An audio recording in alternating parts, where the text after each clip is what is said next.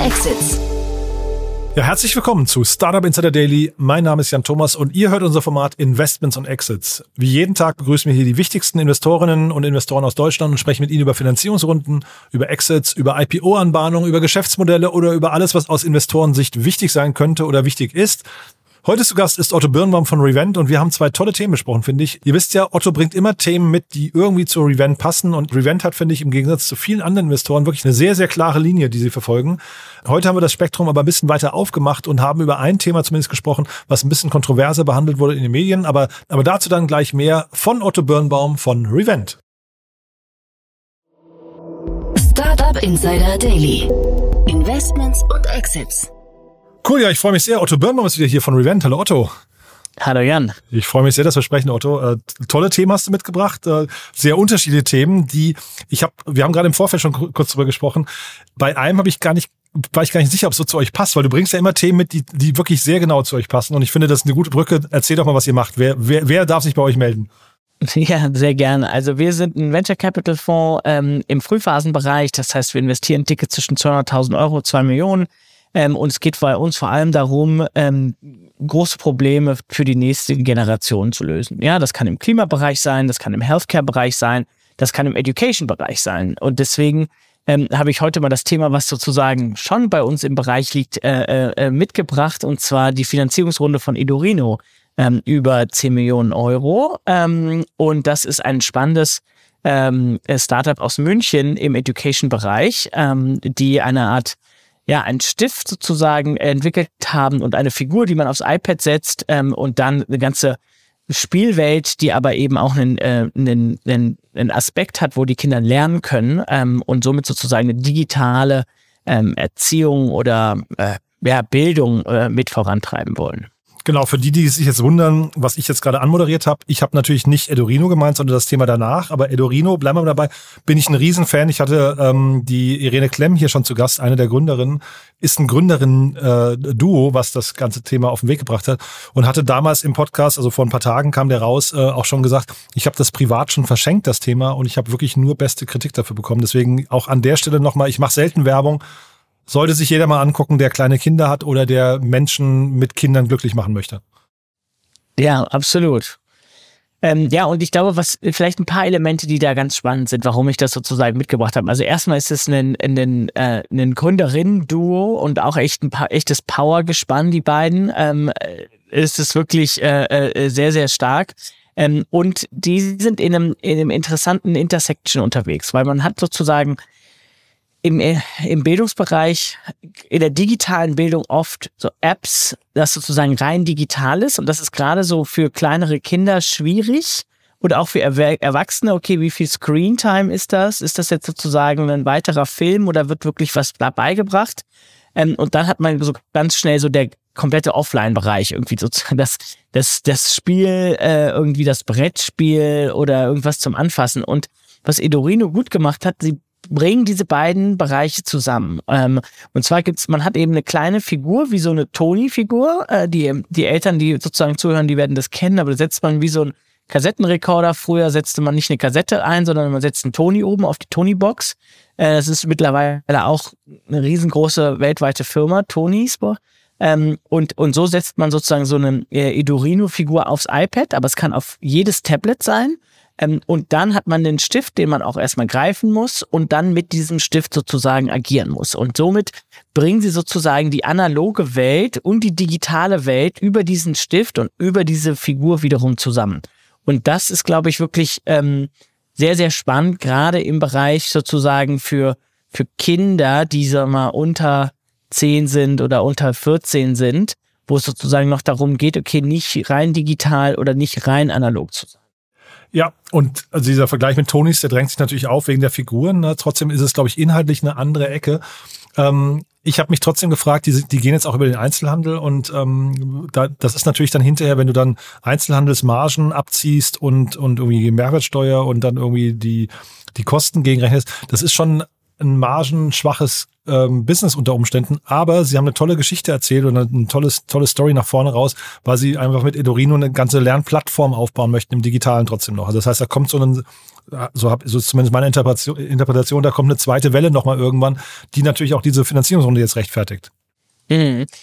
Ja, und also klar, über den, über den Retail, über, über den Handel zu gehen, muss man immer Marge abgeben. Aber gleichzeitig reden wir schon über ein digitales Produkt. Also die, die, die Figuren herzustellen oder diesen Stift herzustellen, das ist jetzt nicht so teuer. Oh, oh, und das Produkt, was da abgespielt wird, das ist schon hochmargig. Ähm, ja, das wird dann natürlich niedriger margig über die Distribution, aber auch die wird, umso größer die Brand wird, desto mehr können sie sozusagen dann auch selber direkt verkaufen. Ähm, ich glaube, am Anfang muss man so ein bisschen, äh, viele Startups müssen am Anfang ja, so ein bisschen den Drops lutschen, über, über andere externe Multiplikatoren zu gehen und dabei halt nicht auf Marge zu optimieren, sondern erstmal auf Verbreitung zu gehen, auf Wachstum zu gehen. Und wenn man dann einmal stark genug im Markt ist, dann kann man wiederum die Marge anziehen, indem man vielleicht andere Vertriebskanäle wählt. Und die Sets sind ja auch nicht wirklich günstig, ne? das darf man auch nicht vergessen. Also die, wir reden hier über so Größenordnungen 45 bis 65 Euro. Da wird dann schon auch ein bisschen was, ähm, was hängen bleiben. Und sie haben, glaube ich, wenn ich es richtig verstanden habe, bis dato schon 100.000 ähm, Lernpakete verkauft. Das heißt, das ist dann auch ein Umsatz von irgendwie, weiß nicht, ein paar Millionen Euro, ne? irgendein einstelliger Millionenbetrag. Das ist schon gar nicht so schlecht, ne? Total. Ja, und so 100.000 von diesen äh, äh, Edorino-Paketen ist auch eine echte Ansage. Ähm, wenn man sich überlegt, wie viele vier- bis achtjährige es gibt, dann hat man schon echt Market Share. Total, ne? Also du, du hast ja gesagt, Power Duo, die das gegründet haben, die haben schon vieles richtig gemacht, glaube ich. Trotzdem, wir reden jetzt über eine 10,5 Millionen Euro Runde und die brauchen natürlich nach vorne raus irgendwie mehr Fantasie, als jetzt nur zu sagen, man skaliert von 100.000 auf 300.000 Nutzer oder so, ne? Mhm. Ja, ähm, aber wie du ja schon auch gesagt hast, das wird dann so als Plattform und die haben ja jetzt schon mehrere Figuren mit unterschiedlichen Lernschwerpunkten ähm, und auch sozusagen ähm, danach gibt es bestimmt nochmal unterschiedliche Altersstufen und also meine Tochter ist jetzt keine vier Jahre alt und hat bestimmt 10, 15 Tonis schon, ja, äh, weil das immer so verschiedene Geschichten sind. Das ist so, was man früher an Kassetten hatte. Ähm, und so würde ich mich jetzt nicht wundern, wenn in den Wohnzimmern irgendwann so einige Edorinos sozusagen sind. Und das sind dann nicht nur drei, vier, sondern vielleicht auch fünf, sechs. Und dann wird man noch älter und wächst mit denen so ein bisschen mit. Also, dass man da bestimmt so auf zehn Figuren kommt über so ein paar Jahre hinweg. Das ist schon interessant. Und dann ist man bei pro Person, wenn du sagst so 40 Euro für einen so eine Figur, dann ist man schon, schon bei 400 Euro ähm, Customer Lifetime. Äh, das schon interessant, würde ich sagen. Ja, das war jetzt für die Pakete. Ich weiß nicht, ob die Einzelfiguren dann genauso teuer sind, das kann ich nicht genau sagen, aber äh, sagen wir mal trotzdem, äh, es ist auf jeden Fall, finde ich, ein sehr durchdachtes Modell und es ist sehr attraktiv. Und ich kann mir auch vorstellen, die verkaufen dann nicht nur eins pro zufriedenen Nutzer, sondern vielleicht eben mehrere, weil man natürlich als Eltern auch das Gefühl hat, die Kinder lernen ja auch gerade was dabei. Ne? Also man, man kauft das vielleicht noch lieber sogar als eine Tony-Figur. Ja, total. Und ich glaube, das ist sozusagen die, die der Hauptgrund. Ne? Edorino hat ja sozusagen auch ein Education damit drin, dass es eben da darum geht, den, den Kindern was beizubringen. Und ich finde den Namen total cool. Der hat sowas von Dino. Das ist ja bei Kindern auch nochmal so ein richtig cooles, äh, also Dinosaurier gehören ja mit zu der, der Liebling, den Lieblingstieren. Also ich finde, die machen ganz vieles richtig. Ja, bin sehr gespannt, wie es nach vorne raus äh, weitergeht. Ja, ich finde 10,5 Millionen, das ist eine spannende Runde. Vielleicht wollen wir noch mal kurz die Investoren durchgehen, weil das ist ja auch ein spannender Kreis.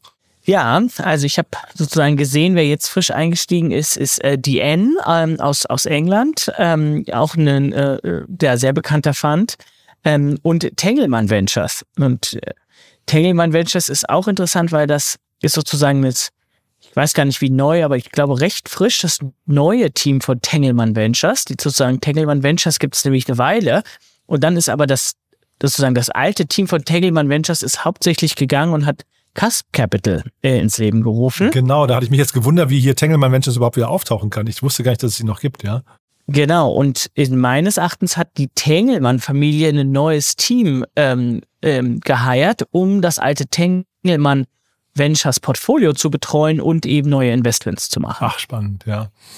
Genau, dann ist B2V noch dabei, ne, als Bestandsinvestoren und wer auch, äh, wen ich spannend finde dabei, ist Jens Begemann, ne, von Buga. Der ist hier auch irgendwie, glaube ich, auch wieder mitgegangen. Der war, äh, glaube ich, ganz erster Investor oder so. Ja, genau. Der war da ganz früh mit dabei und hat die da, glaube ich, auch sehr gut gecoacht, ähm, da auf den richtigen Weg zu kommen. Den habe ich mal ähm, äh, ganz früh, als ich nach Berlin kam, mal auf einer Präsentation erlebt, wo der wirklich so erklärt hat, wie sie bei VUCA den, die, die äh, Customer Journey immer wieder optimiert haben. Weißt du, ob der, dann ging es wirklich um diese 0,00 Prozent fragen, also hinten irgendwie so eine ganz kleine Prozentzahl optimiert man dann, ob der Diamant, den man dann gewinnt, ob der grün ist oder lila, ob der klein ist oder groß, ob der Blinker dran hat oder nicht, weißt du, und nur damit man so in Summe bei verschiedensten und dann die Buttonfarben und was weiß ich was alles, damit man hinterher drei Prozent mehr Conversion hat oder nicht. Ich finde, der, der ist wirklich so ein, so ein, ja, ich weiß nicht, so ein detailversessener äh, ähm, ist das, Social Media Crack oder so Social Gaming Crack hat mich damals sehr beeindruckt, muss ich sagen. Ja, ja, ja, super. Nee, das ist, äh, ist gut. Ja, also ein tolles Line-Up hier von Investoren. Was kann auch schiefgehen? Was würdest du sagen, Otto, um, um nochmal kurz die Downsides zu suchen? Ähm, Gibt es da ein Haar in der Suppe oder, oder wird das ein glatter Durchmarsch? Ich meine, ähm, ne, Dings hier, ähm, Tony Box ist an der Börse, die das waren ja, glaube ich, ich weiß, habe jetzt kenne jetzt einen Börsenkurs von heute nicht, aber die waren mit einer Milliarde, glaube ich, bewertet, ne? Hm. Ja, also ein glatter Durchlauf wird's glaube ich, selten. Ähm, auch Erfolgsgeschichten wie den Spotify sind durch hoch, durch irgendwie Ups und Downs gegangen. Ähm, also da wird's bestimmt nicht alles immer nur nach oben gehen, sondern es wird auch eine, eine Journey. Ähm, ich glaube, die großen Herausforderungen werden jetzt die Internationalisierung, das in die anderen Märkte zu tragen. Ähm, sozusagen äh, langfristig auf Distribution zu gehen, die nicht zu teuer wird, ja, dass man über den Handel zu viel abgeben muss oder sozusagen die Kunden online zu teuer einkaufen muss. Ähm, das, das wird wichtig und und ja weitere Edorinos auf den Markt zu bringen, vielleicht auch die Zielgruppe zu erweitern, so dass der Markt gro groß genug bleibt oder wird, ähm, dass eben die Kinder nicht nur ein oder zwei haben, sondern vielleicht zehn oder 15 oder 20 ähm, und, und somit wirklich tief sozusagen in ja die Marktgröße das hergibt, um, um dann so ein paar hundert Millionen Umsatz zu machen. Ähm, Market Cap ist so von von Edori, äh, Entschuldigung, von der Tonys Box so knapp 700 Millionen Euro, also wirklich auch stattlich. Und da war ja mal so im Gespräch, da wurde ja auch mal so ein bisschen drüber fantasiert, äh, wer könnte sowas mal kaufen. Da war Disney im Gespräch, gerade weil man eben natürlich da auch Lizenzmodelle irgendwie ähm, draufsetzen kann. Man kann also auch hier, glaube ich, durchaus die Fantasie anstellen, dass bei Edorino irgendwann, keine Ahnung, eine Mickey Maus oder ähm, was gibt's da irgendwie für eine, für eine irgendwelche Höhle der Löwen, äh, nicht Höhle der Löwen, Entschuldige, König der Löwen ähm, Modelle oder sowas dann ähm, adaptiert werden, ne?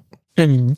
Ja, und zumal Disney auch auf den ganzen, sag mal, im Digitalbereich sehr, sehr stark aktiv ist. Also Disney ist bestimmt äh, ein, ein spannender strategischer Exit. Ähm, ja, auch so typische Verlagshäuser äh, sind bestimmt auch spannend. Ich sag mal, ja, so ein Cornelsen Verlag oder so, ist es jetzt vielleicht nicht auf eine Global Scale, aber ähm, äh, also einige Verlagshäuser fänden das bestimmt spannend. Also da mache ich mir keine Sorgen. Äh, in dem Moment, äh, ja, also ich glaube, da gibt es wirklich genug ähm, Strategen, die das hochinteressant finden, äh, würden, um, um dort zuzuschlagen. Sehr spannend. Also ich drücke den beiden Mädels die Daumen. Ich fand das wirklich, äh, das Gespräch mit Irene, wir können das auch nochmal verlinken. Ich fand das äh, sehr, sehr überzeugend. Und ja, Bewertung kann ich jetzt nichts zu sagen. Äh, Bewertung kenne ich eh nicht, aber die, auch die Finanzierungshöhe, da muss man halt jetzt reinwachsen, aber warum denn nicht, ne? Also. Ja, ja, und wenn man jetzt 100.000 Nutzer in wenigen Monaten sozusagen generiert hat, dann ist ja auf einem guten Weg. Schon stark. Du, dann lass uns zum zweiten Thema gehen. Ähm, ich weiß gar nicht, vielleicht reden wir jetzt über Moral, ne? Ich weiß gar nicht genau.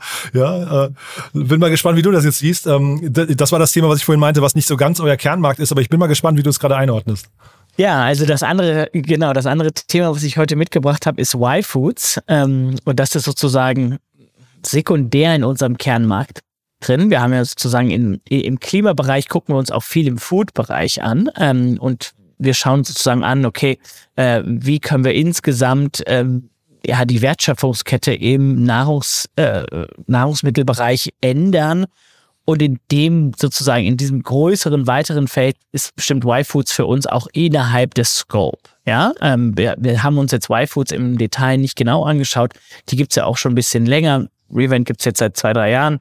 Ähm, und ähm, ja, und wenn wir uns sowas anschauen würden, dann würden wir uns aber anschauen, okay, inwieweit wird sozusagen ähm, kann ein, ein, das, ja, das, das Startup, was im, im Food-Bereich ist, eigentlich einen signifikant niedrigeren Footprint haben oder signifikant bessere Operations haben, ähm, äh, die sozusagen den Druck von unserem Nahrungssystem rausnehmen. Ja, ähm, bei Y-Foods wäre jetzt die Frage, inwieweit die sozusagen die vielleicht die, die Logistik äh, signifikant reduzieren würden, weil nicht mehr so viel Wasser transportiert werden muss ähm, ähm, und damit natürlich sehr, sehr viel ähm, Energie gespart wird. Ähm, weil vielleicht auch nochmal für die Hörerinnen und Hörer, äh, Y-Foods hat so eine Art Trockenfood, was ähm, so eine Art Pulver, was mit Wasser aufgegossen wird und dann vermischt wird und dann als ganze, ähm, ja, als ganze Mahlzeit äh, vermarktet wird und, und genutzt wird. Und da ist jetzt Nestlé eingestiegen als Minderheitsinvestor.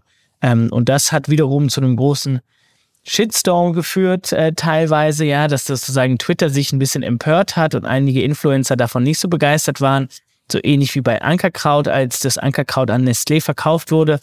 Und vielleicht da so zum Hintergrund, Nestlé macht so ungefähr 100 Milliarden Umsatz ähm, und steht eben regelmäßig auch in der Presse ähm, einen ja, sehr negativen Footprint zu haben, ähm, Menschenrechte manchmal vorsichtig sozusagen anzufassen. Ich weiß nicht, wie viel davon richtig oder falsch ist, um das mal ganz klarzustellen. I don't know, aber da gibt es zumindest äh, sozusagen äh, Emotionen in der Influencer-Community. Es gibt auch über Nestle schon viele Dokumentationen, ne, die ich, ich kann jetzt auch nicht sagen, ob die richtig oder falsch sind, aber dass das dass da sich Influencer, die vielleicht mal für Y-Food oder auch davor für Ankerkraut äh, Werbung gemacht haben, sich dann empören, das kann ich schon verstehen, weil zumindest das Unternehmen äh, Nestle ist so ein bisschen fragwürdig, sag mal so gelinde gesagt. Ne? Ähm, aber äh, ist ja jetzt nicht unsere Aufgabe zu beurteilen, ob der, ob das jetzt ein moralisch perfekter Fit ist. Ne? Vielleicht trotzdem mal zu dem Modell von Y-Food. Ist das denn ein Modell, dem du viel abgewinnen, äh, abgewinnen kannst? Ist das eine Sache, wo du sagst, da produziert jemand quasi Pulver wie auch immer das geartet ist, ja, und ähm, vertreibt das hinterher wahrscheinlich relativ hochmargig. Ich glaube, diese Packungen sind relativ teuer. Ähm, ist das ein Modell, wo du vom Geschäftsmodell sagst, das ist spannend? Ja, nochmal, für uns geht es immer so ein bisschen darauf, was ist der wirkliche Wert, der hier kreiert wird. Ähm, und ähm, worauf wir achten würden, nochmal, wir sind an Wi-Fi jetzt nicht so nah dran, aber wie gesund ist das eigentlich und wie weit äh, äh, ermöglicht es den Menschen, einen gesünderen Lebensstil zu leben? Und, und wenn wenn es sozusagen eine besonders gesunde Nahrung ist, die dadurch aufgenommen werden kann, dann wäre das für uns sozusagen interessant und dann, fänd, dann ist da, glaube ich, auch ein wirklicher Wert dahinter, der da kreiert wird. Wenn man sagt, man macht jetzt einfach nur ein praktischeres Essen, ne, weil man nicht kochen muss, sondern einfach nur Wasser dazu schüttet und das aber eigentlich total ungesund ist, dann glauben wir, dass das langfristig sozusagen keinen großen Wert für die Menschen hat, ja, und dementsprechend auch langfristig Schwierigkeiten bekommen wird. Ähm, dabei muss man auch sagen, Schokolade ist jetzt sicherlich und Coca-Cola ist sicherlich auch hochschädlich äh, und trotzdem wird überall Coca-Cola getrunken. Ähm, also es muss jetzt nicht immer nur, weil es sozusagen schlecht ist, auch wirtschaftlich schlecht laufen. Aber zumindest ist unsere These, ist, es läuft besonders gut dann, wenn es wirtschaftlich, äh, wenn es besonders gesundheitlich gut ist. Na, ich glaube, Y-Food ist wirtschaftlich sehr erfolgreich. Ne? Also man hat immer so Zahlen gelesen, dass sie sich also permanent verdoppeln. So von den, äh, ich glaube, 2022 haben sie 120 Millionen äh, Euro umgesetzt. Das sind schon schon beeindruckende Zahlen, finde ich. Ne? Ob das Produkt jetzt, ich, ich habe das äh, auch eine Zeit lang mal probiert. Ich finde das, also die, ich kann der, ähm, der Logik, dass man irgendwie wenig Zeit hat, ne? Und dann irgendwie sagt, ich, ich spare mir Zeit, indem ich halt irgendwie nicht Brote schmiere oder was weiß ich was da irgendwie zubereite am Morgen, sondern ich trinke halt irgendeine Flüssignahrung, die da angerührt wurde. Der kann ich schon viel abgewinnen. Ob das Produkt jetzt jemandem zusagt, das ist wahrscheinlich Geschmackssache hinterher, ne? Ja, und die Gesundheitsaspekt würde ich auch nicht ganz außer Acht lassen. So, ja, also man muss was essen, äh, das ist sicherlich ein und dafür gibt es eine Lösung.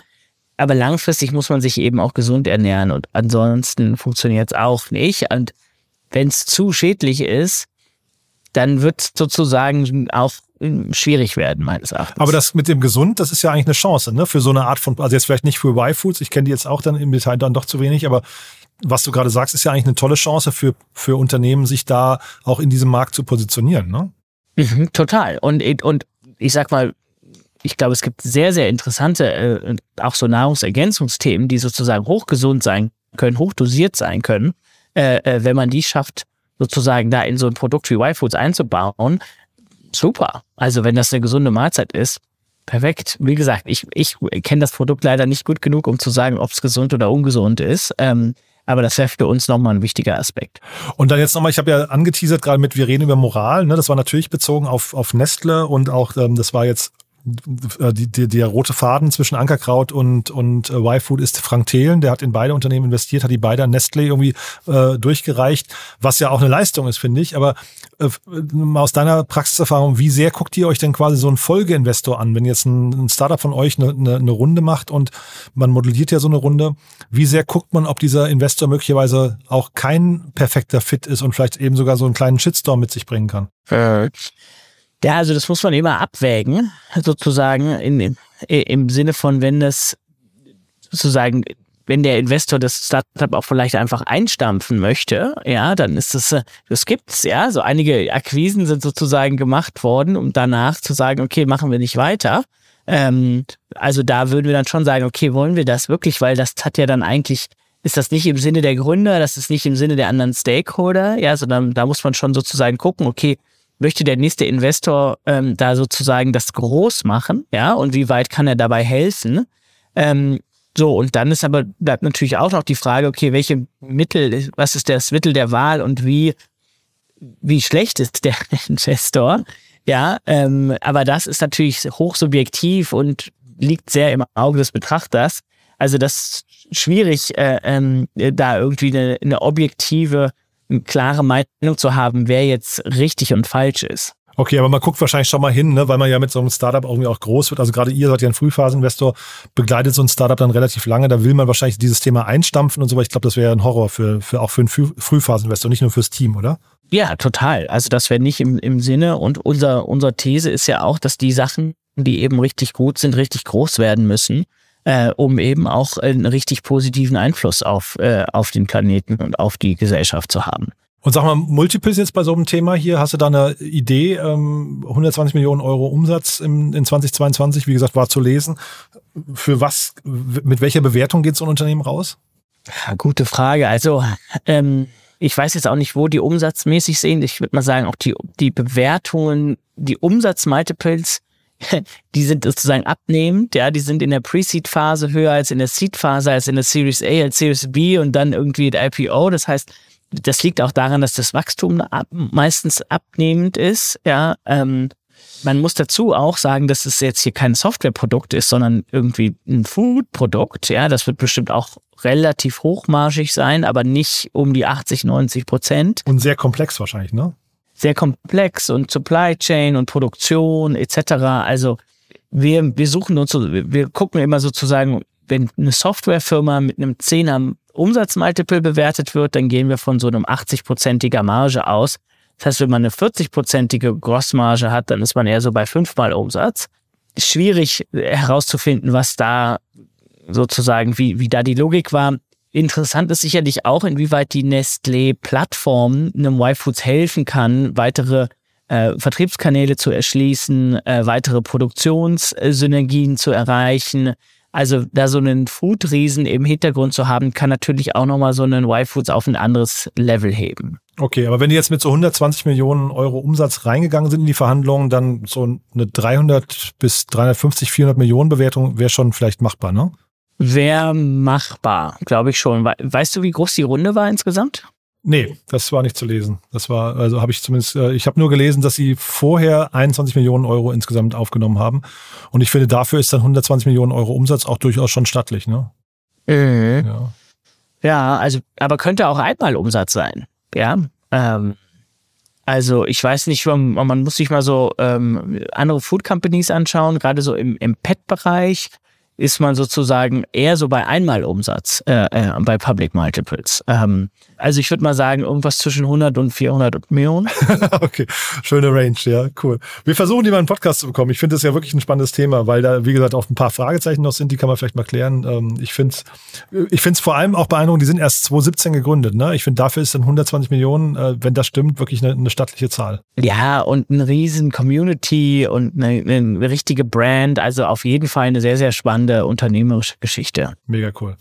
Du Otto, dann hat es großen Spaß gemacht. Haben wir was Wichtiges vergessen zu beiden Unternehmen?